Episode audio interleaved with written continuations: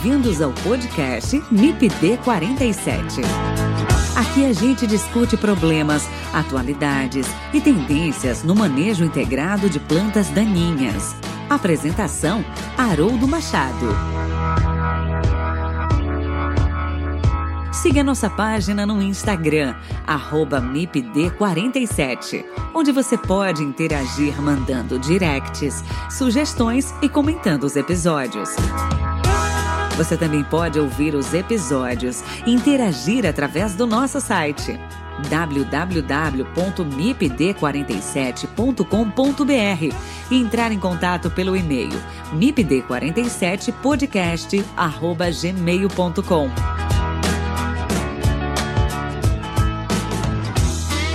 O MIPD 47 tem o apoio do Comitê de Ação à Resistência aos Herbicidas, o Agarac BR Quer saber mais sobre resistência de plantas daninhas a herbicidas? Acesse o site www.agaracifembr.org. Lá você encontra conteúdo de qualidade sobre resistência de plantas daninhas a herbicidas. www.agaracifembr.org.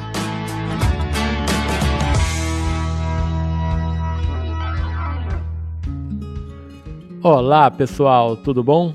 Que bom estar com vocês em mais um episódio do MIPD 47 Podcast. É sempre uma alegria muito grande estar aqui com vocês. E nesse episódio eu converso com a professora Camila Pinho, da Universidade Federal Rural do Rio de Janeiro, e também com a engenheira agrônoma e doutoranda pela UFRRJ, Giovanna Mariucci. Nós vamos falar sobre a planta daninha Ambrosia artemisifolia, conhecida popularmente como cravorana, além de outros nomes. Essa planta daninha tem chamado a atenção de produtores e pesquisadores pela dificuldade de seu controle, pelas perdas de produtividade devido à competição com as culturas comerciais e pela dificuldade de colheita em áreas infestadas por essa planta daninha. Quer conhecer um pouco mais sobre a cravorana e como manejar essa planta daninha? Fique com a gente e ouça esse episódio do MIPD 47 Podcast.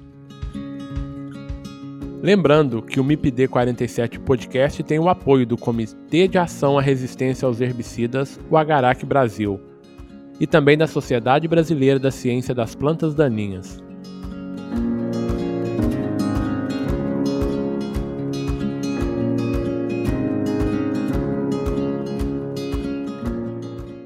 Olá Camila, olá Giovana, tudo bem com vocês? Muito bom estar com vocês aqui. Muito obrigado pelo aceite aí do convite para a gente bater esse papo hoje. Tudo bem com vocês? Tudo bem, Haroldo. Obrigada pelo convite aí. Mais uma vez estar aqui no MPD 47.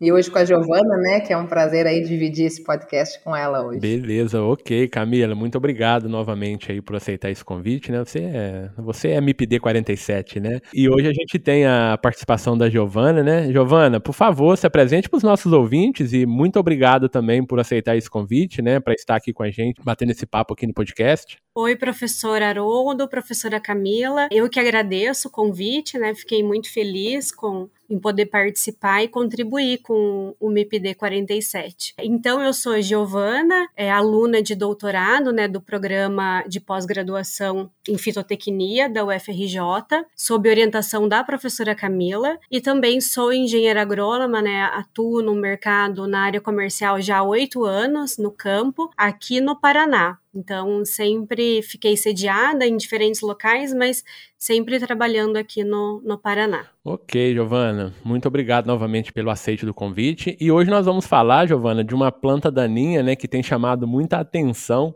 em especial na região sul, né, no Paraná, no Rio Grande do Sul, que é a Ambrosia artemisifolia, né, Giovana? E você tem trabalhado muito com essa planta daninha em condições de campo, né? É, a gente vai até falar mais à frente do seu trabalho de doutorado, né, sob a orientação da professora Camila aqui no PDPA. E você tem lidado então diariamente com essa com essa planta daninha, né? E aí, Giovana, é, eu queria saber de você, na verdade, quem é essa planta daninha, né? Que a, que a gente chama vulgarmente de, de cravorana, Professor, a cravorana, né, então como você já introduziu, é a Ambrosia artemisifolia, do gênero Ambrosia, que é uma das espécies mais importantes dentro do gênero dela, né? Uma planta daninha nativa da América do Norte. Ela está presente em todos os continentes, né, países e regiões principalmente uh, de clima temperado, como o Canadá, Estados Unidos, Europa, também na Ásia. É uma planta anual, tem o porte ereto e ela vai é, ter diferentes, diferentes alturas, né? Podendo ter uma planta de 50 centímetros até 2 metros. Ela é uma herbácea bem ramificada, né? Arbustiva. Complementando, né, a descrição que a Gil muito bem fez da planta, é uma planta muito bem adaptada aos climas temperados, né? Então, aqui no, no Brasil, naturalmente, focada na região sul do país, onde a gente tem esses climas mais amenos. Só uma observação, a gente está chamando ela de cravorana aqui desde o começo, né? Mas em algumas regiões ela é conhecida como losna branca também. É, Existem muitas dúvidas dos próprios produtores e da gente que está no campo se, essa, se são as mesmas plantas, se é a mesma espécie, né? Se a losna é a Ambrosia misifolia, se a cravorana é a mesma planta. Algumas pessoas relatam que elas podem ter é, fenótipos e comportamentos um pouco distintos. Ao que a gente compreende até o momento é a mesma espécie, né? Tem vários trabalhos sendo feitos com essa planta de forma mais recente, porque ela no Brasil é um pouco mais recente, ela começou a causar dor de cabeça nos últimos anos. Então, é uma planta que tem poucos estudos locais com ela, mas a princípio a losna branca e a, a cravorana são a mesma espécie, é a mesma planta que a gente está trabalhando, né? E é o que tudo indica é a Ambrosia artemisifolia, isso já praticamente é um consenso aí é, da comunidade científica que trabalha com ela no Brasil. Um outro ponto importante é que muitas pessoas, é uma planta que tem muita dificuldade de controle, né? E a gente tem muita dificuldade de posicionar ela como resistente ou tolerante a herbicidas aí, por isso é uma planta muito agressiva. Mas até também o momento a gente não tem como posicionar se é uma planta resistente a herbicidas, porque não existe nenhum relato no Brasil oficialmente quanto a essa resistência.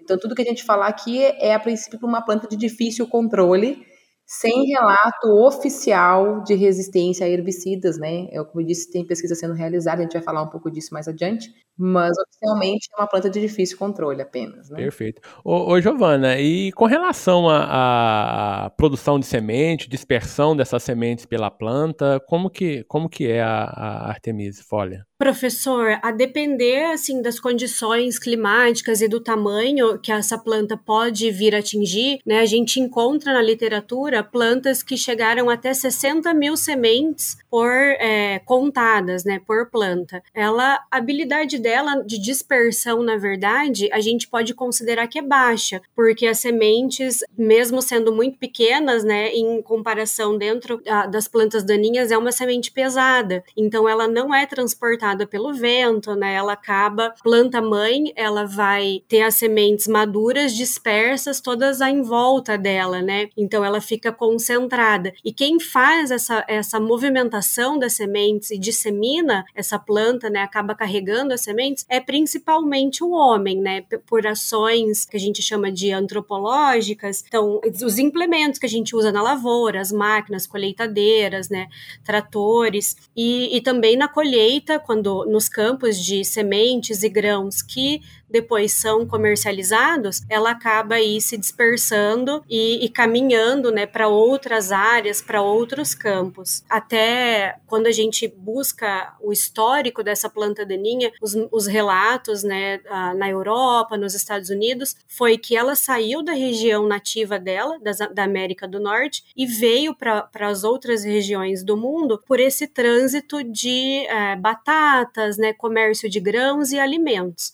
Então ela veio ali junto. Perfeito, Giovana. Então isso que você está falando para a gente aqui é, é, muito importante, né? O homem sendo o principal disseminador de, de semente dessa planta daninha, né? Assim como ocorre também na, com as outras espécies problemáticas aí, né? Vamos colocar buva, margoso, né? Principalmente essa dispersão aí por maquinários, né? Para regiões distintas, né? Ou regiões longínquas aí. Então, novamente, a gente reforça, né? A necessidade de se fazer uma boa limpeza do maquinário, né?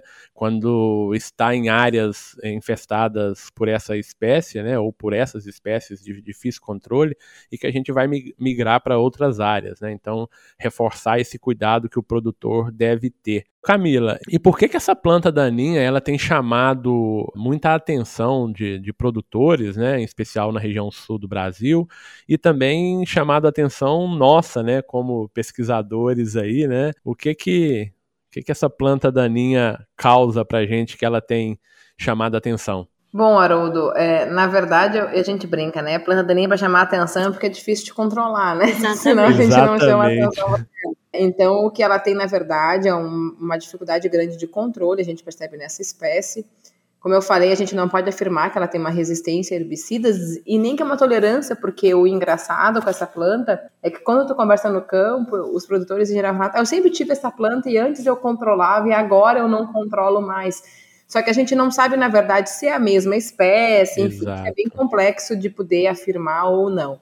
Mas até o presente momento, a gente está vendo um crescimento grande, principalmente em abrangência diária da presença da cravorana no campo, com uma grande dificuldade de controle. A gente vai falar mais para frente do manejo dela, mas hoje nossos tratamentos tradicionais, principalmente de secação pré-soja, pré-milho ou dentro da cultura do trigo, o manejo pós dentro do trigo tem sido bastante complexos para o manejo dessa planta, que é quando justamente ela acaba aparecendo, já que é uma planta de clima mais frio, né? Então é nesse período de entre safra ou de pousio das áreas. Então é uma planta que a gente não está conseguindo controlar com os tratamentos padrão e ela tem se tornado bastante problemática, né? Então o que a gente percebe é que naturalmente, quando presente nas áreas, se eu não controlo na dessecação, que já é difícil, mas ainda é possível, né? É praticamente impossível o controle em pós da soja, principalmente, que é a principal cultura que entra nessas áreas, né, na safra.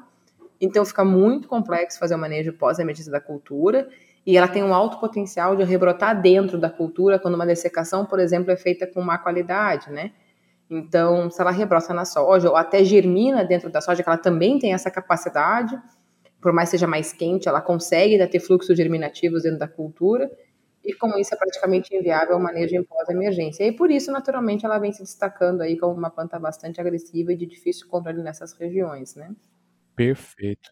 Giovana, por favor, você quer complementar? Claro, complementando, professor, ela, diferente assim de plantas daninhas que a gente tem grande dificuldade, como o amargoso e a buva, a própria anatomia da cravorana, né, quando ela, ela predomina numa lavoura de soja, ela cresce e, e ela é bem ramificada e ela fica parecendo um, um, um, arbusto, assim, e ela cobre, né, ela recobre toda a área. Então, assusta muito o produtor, né. Tem áreas que a gente chega é, e não vê a soja, né? A, a buva ela se ela fica no meio da soja, mas você ainda vê as plantas ali convivendo. A cravorana ela ocupa todo o espaço, né? Toda a, a por cima da soja. Então chega a assustar mesmo a, quando a gente encontra e, uma área da. E na verdade ela tem causado muita dificuldade na colheita também, né, Giovana? Da soja, né? Do milho, enfim. Também. Mais a soja, né? Professor, ela, quando ela se torna uma planta adulta e ela vai amadurecendo, né, umas plantas mais velhas, a tendência é que ela tenha um caule bem lignificado e ela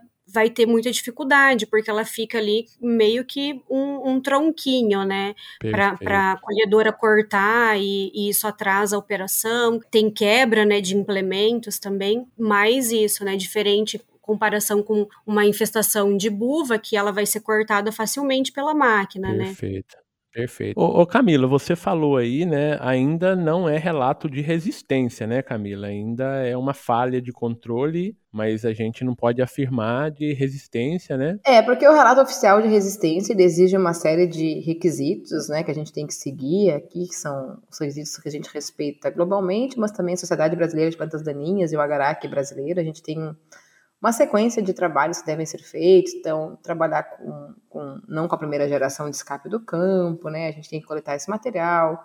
Esse material tem que produzir sementes que também carreguem essa característica da resistência é, tem que suportar uma série de doses respostas de teste, comparar um biótipo suscetível que seja controlado com as doses tradicionalmente utilizadas que são letais para a espécie, enfim. Camila, só se me permite, aí eu vou abrir só um parêntese aqui, porque quem quiser saber um pouco mais né, sobre passos para identificação da resistência, ouve o nosso episódio aí, uns três episódios anteriores aí, que a gente gravou com o pessoal da Garac exatamente como fazer um report de resistência. Exato. Então tem uma regra, né? O pessoal vai ver lá que existe uma regra, não é qualquer um chega lá e fala que é uma planta resistente. Então, por conta disso, é, a gente não pode afirmar, porque nesse relato não foi feito oficialmente, não é porque a gente não tenha material, não, né? É que, na verdade, a gente tem muita dificuldade em encontrar o um material suscetível. Perfeito. Uhum. A gente consegue ter os materiais que são que estão suportando o herbicida, isso aqui a gente já tem, né? Uhum. A Giovana tem um trabalho grande com isso, a gente vai inclusive falar do trabalho dela. Mas o que a gente tem dificuldade, na verdade, é em encontrar esse material suscetível, que nesse caso é necessário para fazer essa curva, né? E esse comparativo. Exatamente. Inclusive, a gente tem algumas dúvidas. A Gil falou muito bem do transporte de maquinário e pelo homem que essa planta tem. Uma das suspeitas que existem é que essa planta pode ter vindo de fora do Brasil já com uma resistência associada. E por isso a gente não encontra um material sensível, suscetível, né? Porque se veio de fora do Brasil importado uhum. material resistente, a gente não vai encontrar um material suscetível no Brasil. E gera um dilema, né, Camilo? Porque ao mesmo Exatamente. tempo você não consegue atender o protocolo, né? De, é um de... protocolo, né? Então tem uma outra forma de a gente poder talvez validar essa informação, que a gente vai tentar fazer, uhum, né? Perfeito. Isso.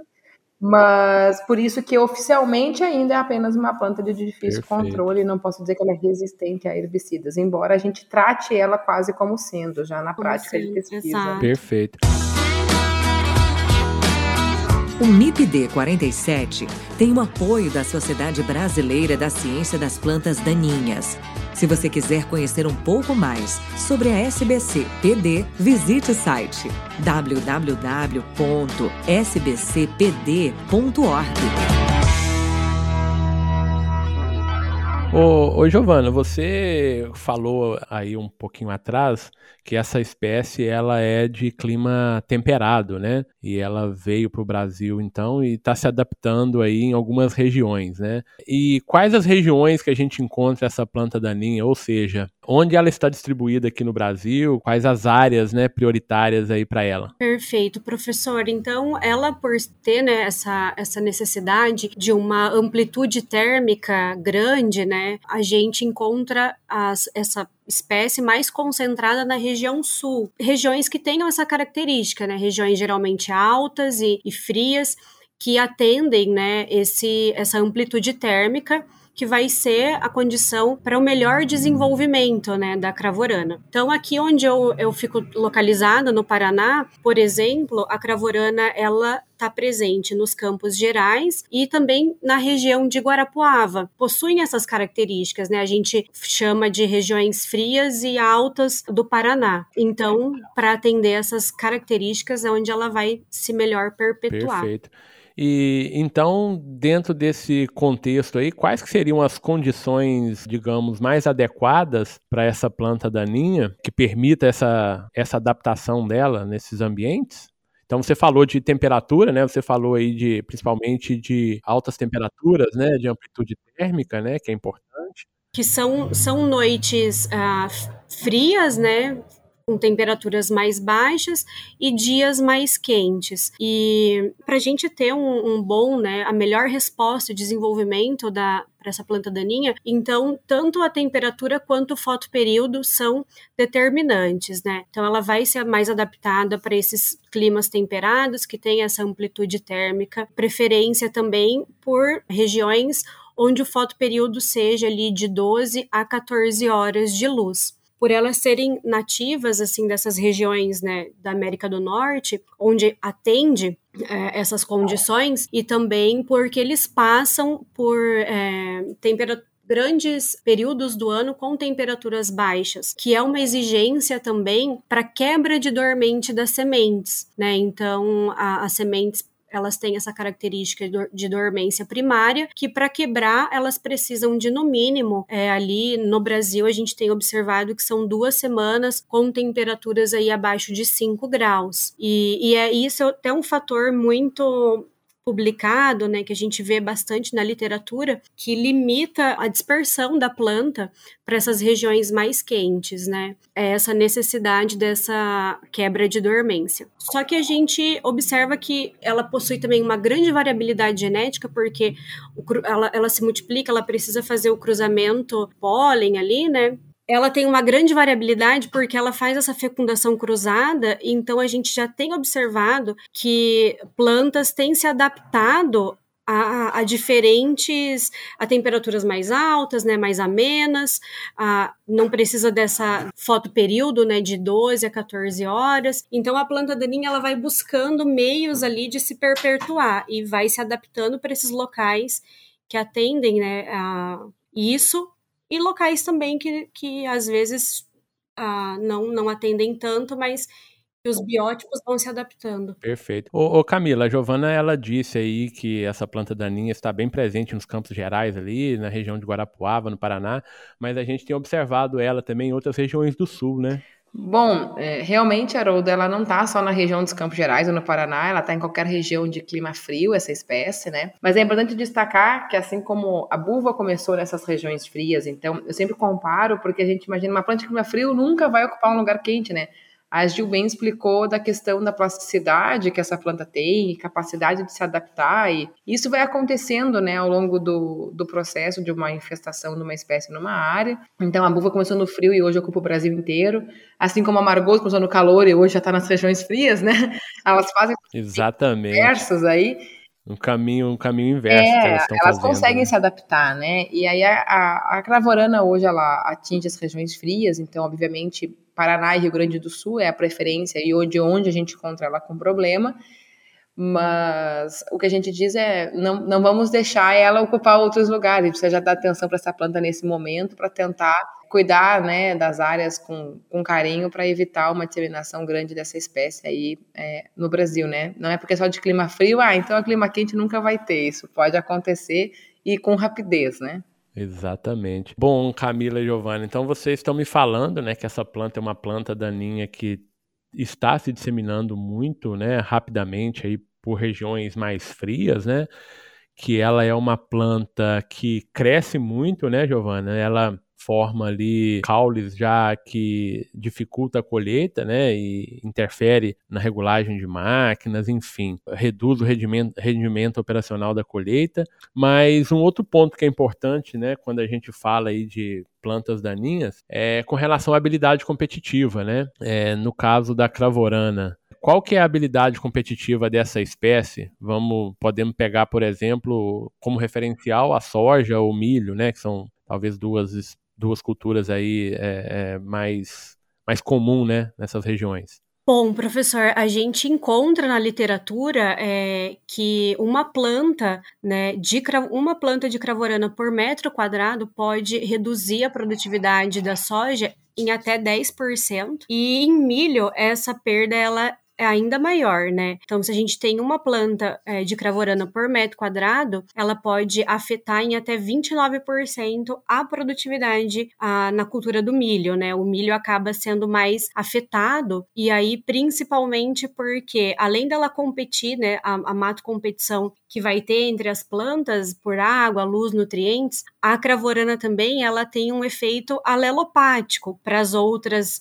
espécies, né? Então, ela tem essa essa produção de compostos secundários, que são os compostos alelopáticos, que inibem o crescimento é, de plantas de outras espécies. E aí tem estudos ah, na Europa que mostram que a taxa de germinação, né, tanto de soja, milho, lá também a cultura do girassol é muito afetada pela cravorana. Elas, a, a germinação então foi reduzida ali em 20, é, de 20 a até 50% quando colocadas para germinação germinar nesses extratos extraídos da cravorana. Então, soma-se, né, todos os fatores, né, essa grande plasticidade, a competição e esse efeito alelopático, né, que ela vai combater ali as outras espécies, e no caso soja e milho, para ocupar o espaço como esses compostos. Perfeito, perfeito, Giovanna. Então você traz aí alguns números bem importantes, né? Porque pensar em redução de produtividade 10% da soja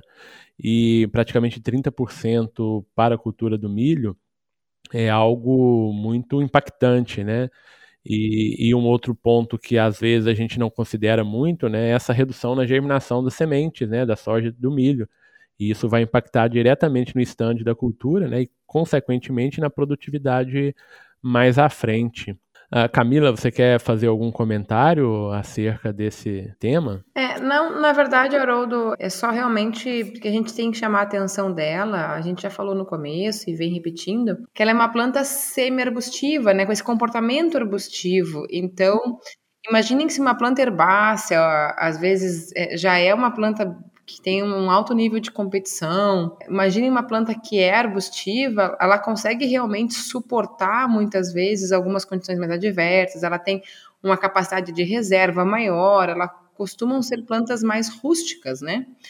Então, isso torna ela extremamente competitiva com nossas culturas, que são plantas herbáceas e, e muitas vezes plantas mais sensíveis mesmo à competição. Né? Perfeito. Ô, Giovana, Camila, e na verdade, então, o que, que tem favorecido né, o aumento de áreas infestadas por essa planta daninha? O que, que não está sendo feito de forma adequada né, que tem proporcionado esse, esse incremento em áreas infestadas? É, na verdade, né, Haroldo, são, são os erros que a gente sempre comete, na verdade, né? A gente sempre começa errando do mesmo jeito. Então, é uma planta que ninguém dava importância, então ela foi ficando, aí foi aumentando a área de infestação. A gente sabe que uma planta só se torna importante numa região quando ela sobra em grande escala, né? Quando começam os primeiros escapes, a gente nem percebe que ela está lá. Então, Hoje, claro, nas áreas onde ela está mais agressiva, ela já se tornou uma planta bastante importante, porque está sobrando muitas plantas, estão sobrando muitas plantas no campo. E a dificuldade de controle é, é básica. Primeiro, óbvio, ela é uma planta que, tá, que, que a gente falou, né, que não posso afirmar que é resistente, mas que é, então, uma planta que tolera muitos herbicidas, então a gente não consegue ter controle com os produtos tradicionais. É uma planta que, por essa característica arbustiva, a gente tem perdido muitas vezes o momento correto de controle, o que se faz com muitas espécies, não só com ela, né? A gente tem por prática, às vezes, é, não fazer uma dessecação muito cedo, antecipada, e com isso a gente acaba perdendo o momento correto de aplicar e aplica em plantas mais velhas, o que também, mesmo uma planta que é sensível ao herbicida já dificulta o controle, pense numa planta que já é mais tolerante aí aos produtos naturalmente, né? E com isso, a, um outro problema importante, né, é uma planta de, com dificuldade de controlar após a emergência da cultura, como eu já mencionei, e é uma planta que muitas vezes está presente em áreas de gado, né, que estão ali presentes nas áreas na entre-safra. E esse é um outro problema, porque quando as áreas vêm de pousio com gado em cima, enfim, essas áreas acabam é, cortando a planta, né? O pastoreio acaba cortando essas plantas, então às vezes dá uma falsa ideia para ser uma planta jovem porque ela está pequena, porque na verdade ela foi tutorada, né? E é uma planta velha, é, com um sistema radicular muito agressivo. E isso numa planta arbustiva, de novo, se torna, eu brinco, é uma árvore que eu tenho na lavoura, não tem mais uma planta né? Eu tenho que matar uma, um, um, um arbusto, literalmente, né? Então, isso é bastante complexo para o manejo. Na minha opinião, na verdade, os erros são os mesmos que a gente faz com qualquer planta daninha quando começa a aparecer, mas isso torna ela bastante de, de difícil controle mesmo no campo. Perfeito. E então esses fatos, né, têm levado a, a, aos pesquisadores a estudarem mais essa planta daninha.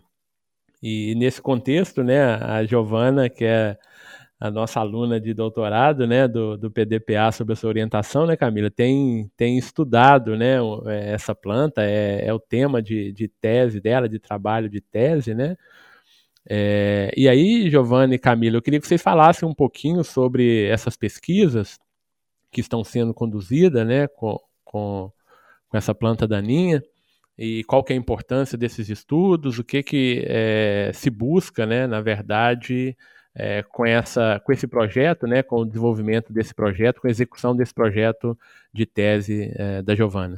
Bom, eu só vou, já vou deixar a Gil explicar o projeto que é dela, né? É, é só, não é só uma ideia rápida assim do começo da história, né? Na verdade, justamente pela dificuldade de manejo e a Giovana ela tá aí dentro das áreas produtoras que tem esse problema. Então surgiu o interesse por essa espécie, né? E pela dificuldade de manejo, enfim. E daí a gente decidiu trabalhar no projeto dela com a Cravorana, né, com a Ambrósia, e aí o projeto dela prevê algumas etapas importantes para o manejo, que eu vou deixar lá, ela explicar um pouquinho o que, que a gente vai fazer aí, né, já, tá, já estamos fazendo e vamos fazer aí ao longo desse tutorial. Exatamente. É, a planta, a cravorana, então, ela, ela me chamou a atenção, né, quando eu estava trabalhando mais na região de Guarapuava, e, e quando a gente busca é, na literatura do Brasil, né, referências, aqui brasileiras a gente encontra pouco ainda, né? Pouca informação. E aí, até no campo, em contato com o produtor, é, tem essa dificuldade da gente saber, né? Mas é cravorana, é a losna, são as mesmas espécies, né? E, é, quem é essa planta daninha, né? A gente entender um pouco mais, porque a, a literatura realmente é mais internacional das regiões que ela já está há, há, muito mais tempo, é, chamando atenção e trazendo prejuízos, né? E aí, aqui, como o nosso projeto eu faço toda a parte de campo, né, coletando sementes, também instalando é, os ensaios com manejo químico, né, o controle químico com diferentes herbicidas, tanto pré-emergentes quanto em pós-emergente. E aí também em seropédica a gente tem o grupo de pesquisas do PDPA, que são meus colegas, que me ajudam com as etapas de estufa e laboratório, fazendo os vasos, preparando os vasos e, e, me ajudando aí, né? Então é um projeto que é feito a, a, muitas mãos, né? Não só quatro mãos, mas muitas, e só está sendo possível também porque a gente tem toda essa rede de apoio, né? Então eu estou um pouco distante lá do, do de Seropédica, da universidade, mas a gente está aí a essa crescente é, de contatos virtuais e, e que a gente está entrando nesse mundo digital tem ajudado muito para que a gente consiga né, conduzir trabalhos muito longe, só que bem alinhados e bem conectados. Então, está tendo toda essa esse movimento em conjunto para a gente conseguir entender e lá no Rio de Janeiro me ajudarem com uma planta daninha aqui do Paraná, né, e do Sul. Só complementando, né, a parte interessante de ter um, um, trabalho feito na área produtora e no laboratório, né, é que a gente vai conseguir então responder as questões bem práticas do campo, qual é o melhor controle, né, que sempre é uma pergunta que nos fazem. Então, a Giovana está conduzindo essa parte muito bem, é, em loco lá na região é, onde ela é um problema, né, onde a planta é um problema real. Mas também a gente vai fazer uma parte, já obviamente é um doutorado, né? E, e, a gente vai desenvolver toda a parte de caracterização dessa espécie anatômica, é, caracterização da, de como ela se comporta, né? Enfim, de absorção e translocação de herbicidas, é, algumas análises para realmente tentar compreender a diversidade genética desse material e talvez fazer, é, conseguir é, validar a informação se veio ou não introduzida de fora para o Brasil, né? Que isso é uma dúvida que a gente tem porque isso nos tira uma carga de ter que fazer um relato de resistência sem uma suscetível, enfim, que eu falei que é um impasse, né? Então, tudo isso a gente está trabalhando no material dela, então, para conseguir não só fazer o manejo, que óbvio é super importante para o campo, ele é fundamental, e, e como eu disse, a Gil está conduzindo muito bem isso no Paraná, mas também fazer essa parte toda de caracterização da espécie, é, anatomia morfológica, absorção, translocação e diversidade genética, para conseguir, então, validar é, efetivamente ajudar a elucidar algumas questões importantes que afetam a prática do campo. Né? Ok, né, Camila? Então essa, essa interação campo e, e, e laboratório, universidade, é muito importante, né? Nos dá essa possibilidade de, de fazer esses trabalhos mais complexos e em condições de campo também, né? Que dá essas respostas importantes para o produtor do ponto de vista de manejo. Você está ouvindo o MIPD 47 com Haroldo Machado. Camila, e quais são as recomendações aí para reduzir a evolução e disseminação dessa planta daninha nos diferentes cultivos? O que, que você tem de, de mensagem para o produtor? É, na verdade, hoje, né, o, a, nossa base de manejo nessas culturas é o controle químico, não tem como fugir, então é, a gente fica nele. É, depois a Giovana pode falar de algumas outras práticas que são importantes, né? Mas falando aí no controle químico especialmente, né, para para poder contextualizar, a mistura de produtos de contato com sistêmicos é bastante importante para o manejo efetivo dessa espécie no campo. Então, hoje a gente vem utilizando aí, além do glifosato e auxinas, que são tradicionais nas dessecações, também a adição de produtos de contato, ou em cauda, ou em sequencial, é, dependendo do produto, naturalmente, no posicionamento ou no outro, né, porque tem uma variação mas são produtos importantes que precisam entrar no sistema. Eu não posso deixar o meu, meu controle de cravorana exclusivo, por exemplo, com uma auxina e um glifosato, porque vai, vai rebrotar, é, a não ser plantas muito jovens vão ser controladas. Então, é, eu destaco essa necessidade da adição dos contatos nessas dessecações, elas são muito importantes, não só para ela, para outras plantas como buva já são importantes, mas para ela são muito importantes, assim, eles são produtos essenciais é, nesta mistura ou nesse sequencial. E óbvio, como sempre, né, usar o pré-emergente é muito importante. A gente tem produtos que já são utilizados para outros alvos que a gente está percebendo é, que tem uma eficácia bastante satisfatória aí na, na pré-emergência da cravorana, então controlando o banco de sementes, evitando que essa planta germine, o que acaba sendo um, um problema para o controle. Então, é, usar dessas duas ferramentas hoje é importante para não deixar, principalmente, que elas estejam presentes na pós-emergência da soja e do milho, que aí realmente o controle fica praticamente 100% ineficaz, né? Então, é, esse é um ponto que eu destaco como muito importante aí no manejo dessas plantas para o campo. Giovana, então, diante do que a gente já conversou aqui, né, da importância dessa espécie, do, do aumento né, de áreas que, em que essa espécie está presente, né, então é necessário entender um pouco mais sobre ela, né, estudar essa espécie, e você está trabalhando com ela na sua tese de doutorado. Né? Fala para gente sobre essa pesquisa, sobre o, o, que está sendo feito, o que você pretende fazer e, e na verdade, né, o que, que você pretende é, é, entregar de produto aí da sua, da sua tese? Legal, professor. Na tese de doutorado, a gente buscou, então, é, responder né, várias, várias perguntas que a gente fez né, e faz sobre a cravorana. Então, nós temos a linha de trabalho que vai descrever né, e fazer toda uma análise anatômica, é, descrição anatômica né, da, da planta daninha e morfológica também da planta, trabalhos com screening, né, com diferentes herbicidas ah, para a gente trabalhar com essas doses respostas, né, ter também o entendimento sobre como esses herbicidas eh, são absorvidos e translocados. Então a gente vai responder também, né, se tem alguma interferência, né, alguma característica da própria planta daninha é, nesses aspectos. E a campo a, a gente vai conduzir também a, manejos, né, diferentes programas de manejos, aí controle químico com diferentes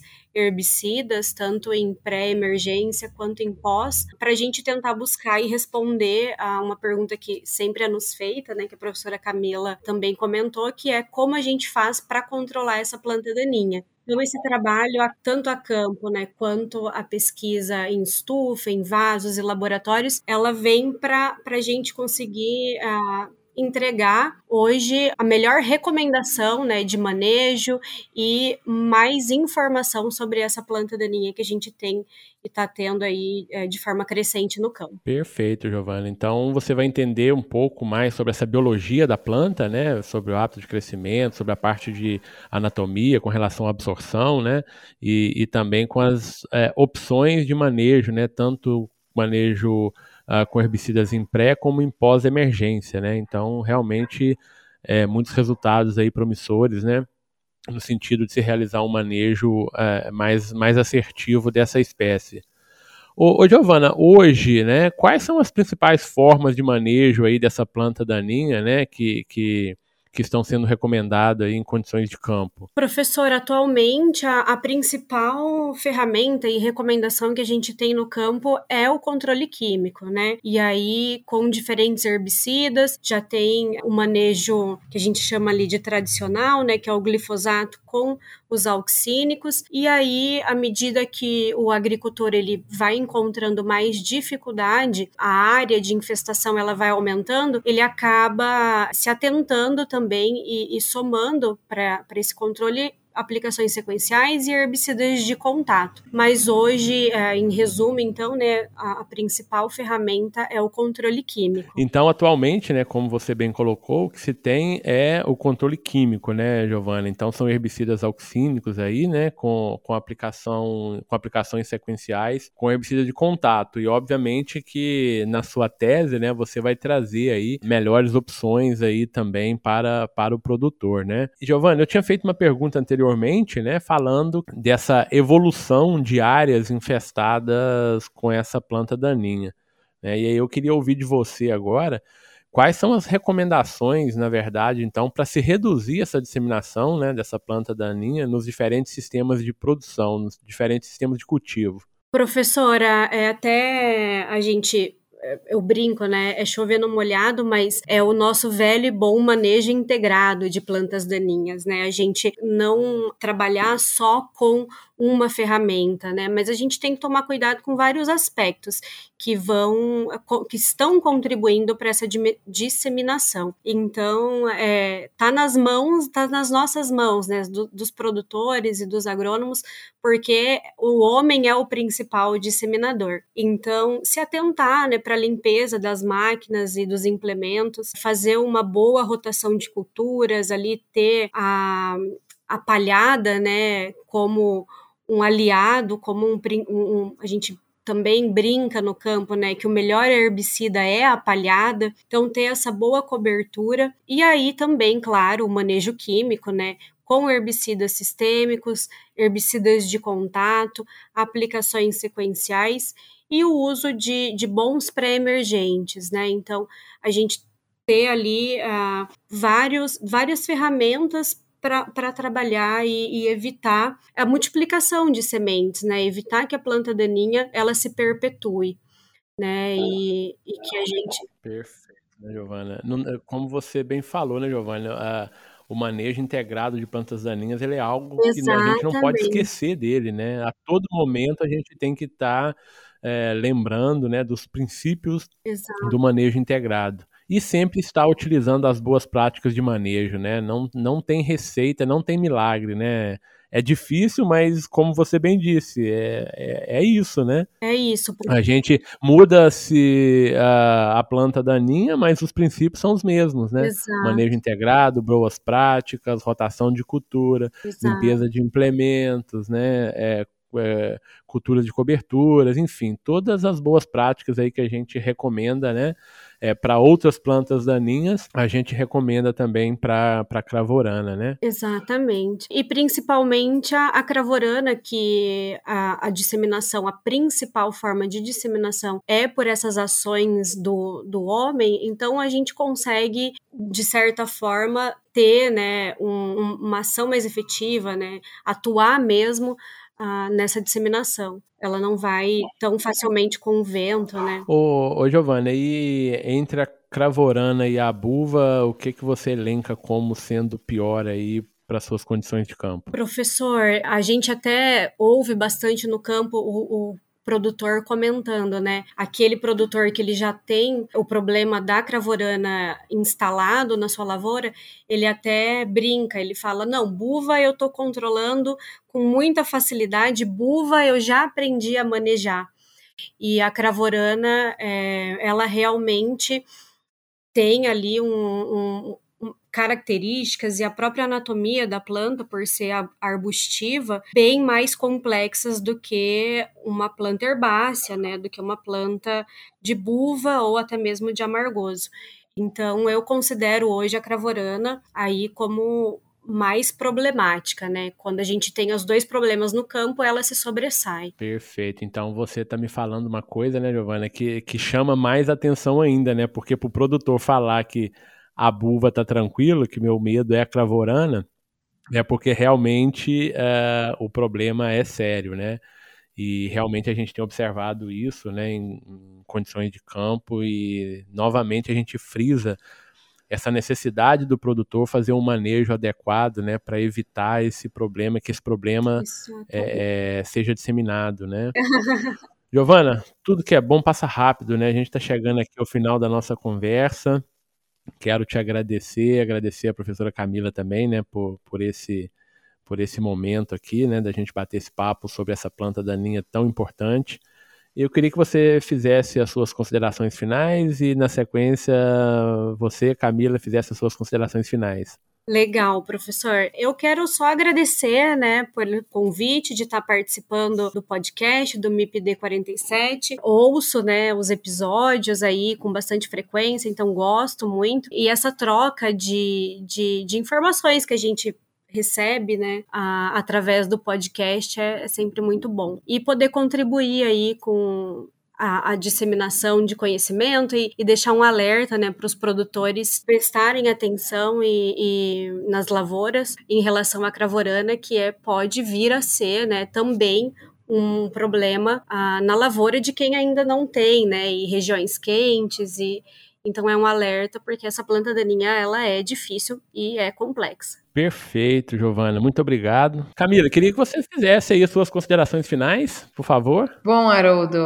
primeiro agradecer, obviamente, o convite de estar aqui no PD47 novamente, né, ao lado da Giovana aí, para falar dessa planta que é tão importante, né? O MIPD vai ter assunto para os próximos mil anos, né, Haroldo, porque as plantas não param de aparecer. Então. A cada dia surge uma nova espécie, né? Aparecem. A gente tá no vai ao campo, parece que é sempre a mesma coisa, mas quando tu começa a ver, na verdade, sempre é muito mutável, né? Exatamente. Quando eu falei que a Margoso, que é uma planta que era super de clima quente, hoje a gente vai na região da própria Giovana lá, Ponta Grossa, enfim, já começa a aparecer capim amargoso, que era uma planta que para aquela região a gente não tinha problema, era mais azevém, né? Então, Exato. as plantas elas mudam, né? Então, deixar um alerta aí para os produtores, não subestimem as plantas que surgem diferentes, não é porque é uma planta que nunca apareceu que ela não é problemática. Então, claro que nem tudo que é planta que sobra, às vezes é uma planta problemática, às vezes são falhas de controle, mas quando uma planta começa a aparecer assim com um pouco mais de, de agressividade, umas reboleiras maiores, a gente precisa, precisa ficar em alerta, né? Então, de ano em ano isso vai incrementando. Então, é deixar um alerta. Essa planta, na minha opinião, assim, é uma opinião muito particular, eu considero um está que está entre as cinco plantas mais complexas de manejo dentro do sistema soja hoje. A sorte nossa é que ela ainda é uma planta de clima frio, mas é uma planta que se ela se propagar a nível Brasil, ela é extremamente complexa para manejar. Então a gente não pode subestimar a ambrósia. A gente precisa dar valor para ela, precisa cuidar dessa planta com bastante atenção, porque senão nossos problemas podem se tornar muito maiores do que eles já estão sendo nas regiões que ela está presente, né? O produtor relata muito, a ah, professora buva não é mais o meu problema no clima frio, é porque tudo que eu faço para a cravorana mata a buva, mas o que mata a buva não mata a cravorana, né? Então isso é um problema muito sério, porque buva é algo super complexo. Eu ia falar exatamente isso, né? Hoje a gente é, tá no campo e o produtor Perfeito. que tem problema com Perfeito. cravorana, eles falam, não, buva tá fácil de controlar, né? Buva tá fácil. É isso aí. Muito obrigado, Camila. Muito obrigado, Giovana. Um abraço para vocês. E a vocês, meus ouvintes, um abraço e até o próximo episódio do MIPD 47.